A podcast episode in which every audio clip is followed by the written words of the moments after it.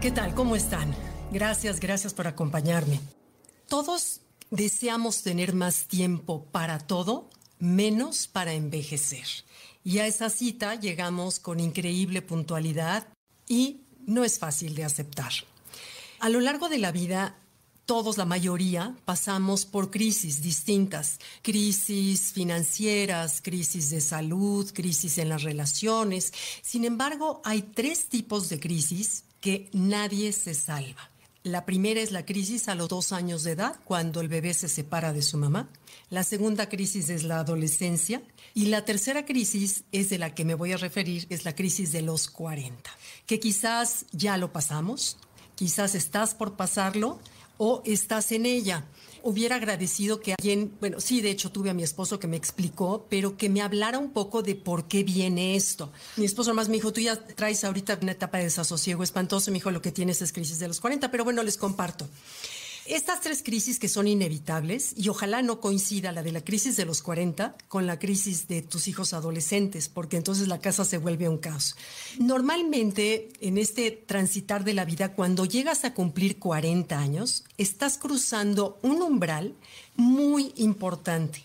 Uno, porque cruzas un umbral hacia lo desconocido, como que esta sociedad nos ha marcado muy claramente las metas que son claras de entre los 20 y los 40, qué es lo que tenemos que hacer, ya sea que estudies o te vayas a maestrías, o te cases, o trabajes y te vuelvas alguien importante en tu carrera profesional, o te dediques a viajar, en fin, pero de los 20 a los 40 no tenemos problema.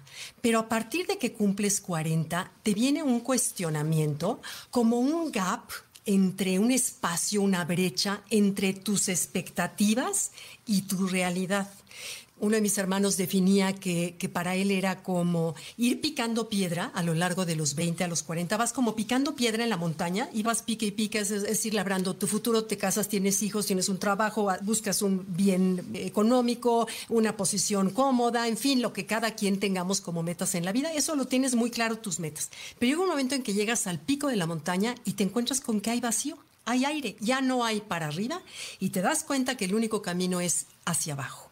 Ahí es en cuando te viene un cuestionamiento enorme, un cuestionamiento de aquello que soñé que iba a ser, no lo soy, aquello que esperé que me iba a dar la felicidad, me doy cuenta que no me la da, que no me siento lo feliz que esperé sentirme al cumplir a los 40, que a lo mejor te comparas con presidentes jóvenes en el mundo entero que a los 40 son presidentes, como era el caso de Obama o Kennedy o varios otros, o que los multimillonarios del mundo a los 40, en sus 40 ya lo son, aunado con físicamente pierdes energía, la vista empiezas a necesitar anteojos para ver de cerca, que antes no entendías la broma de que se estiraban y ahora ya lo entiendes porque lo necesitas, empieza a darte cuenta que ya no te atrae tanto desvelarte hasta las 6 de la mañana o ir a antros y la fiesta, todo lo que da, te das cuenta que ya no.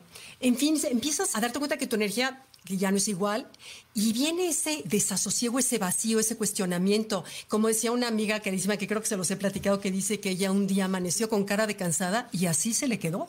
Y ahí es en cuando empieza a ver que tienes arrugas. Eh, en fin, es un duelo. En realidad, ese espacio, ese gap, es una etapa de duelo, de darte cuenta de esa expectativa y tu realidad. Pero tengamos en cuenta que ahí, bueno, cruzas, en esa etapa cruzas un umbral a lo no desconocido cambiaron ya tus metas que antes eran muy claras, ahora ya no las tienes tan claras. Empieza el mediodía de tu vida, porque si te das cuenta que de que naciste a tus 40, estás a la mitad, pero que esto que te queda tienes que modificar la percepción de tu vida por lo que te queda por vivir. Te das cuenta por primera vez que eres mortal. Te das cuenta que, o lo que crees en ese momento es que tus mejores años van de salida te das cuenta que el sentido de la vida ya no es el mismo de antes, que incluso te sientes sin sentido de la vida.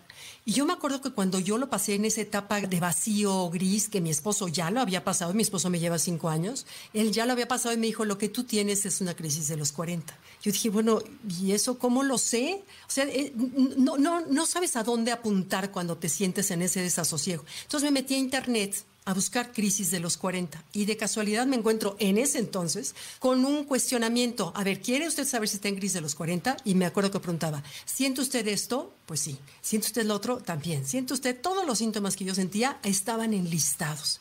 Al final me decía, tiene usted crisis de los 40 y contestó a más de sí, creo que yo había contestado todo así. Entonces, bueno, al menos ya sé que esto tiene nombre, ya sé cómo se llama esto que estoy sintiendo, ese desasosiego.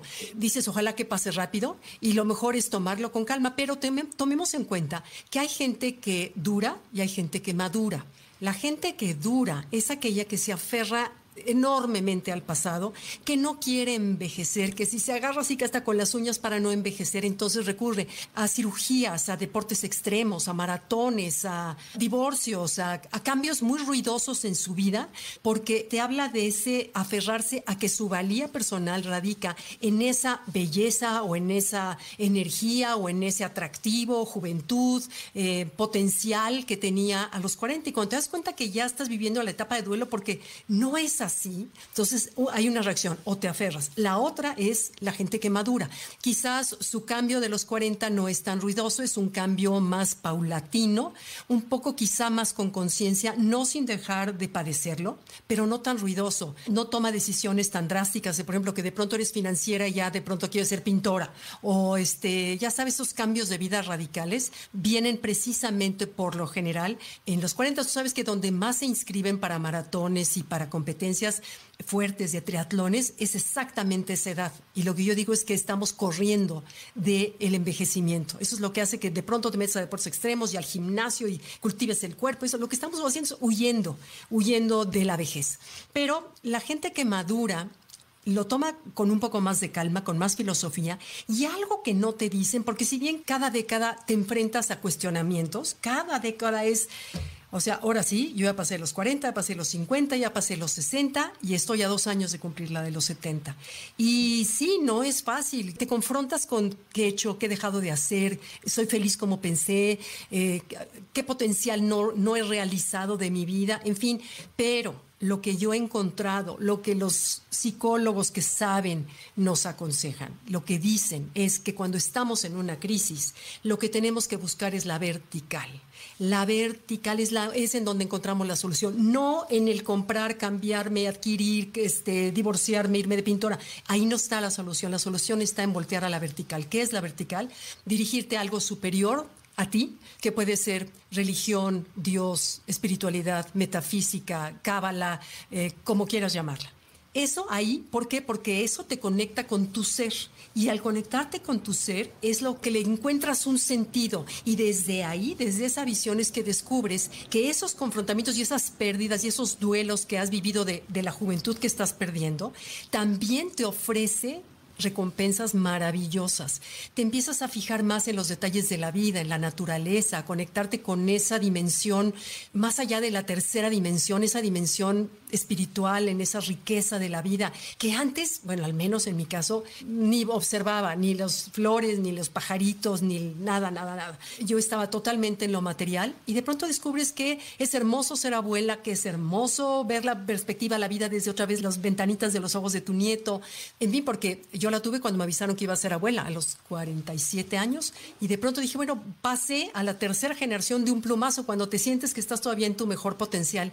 Y bueno, eso te confronta, en fin, cada quien afrontamos en distintas etapas. Se dice de los 40, porque de acuerdo a los psicólogos puede ser a partir de los 40 hasta los 55. Entonces se llama etapa de los 40, pero puede haber gente que le da hasta los 50, 52, 55 incluso, ¿no? Entonces cada quien lo pasamos de manera distinta.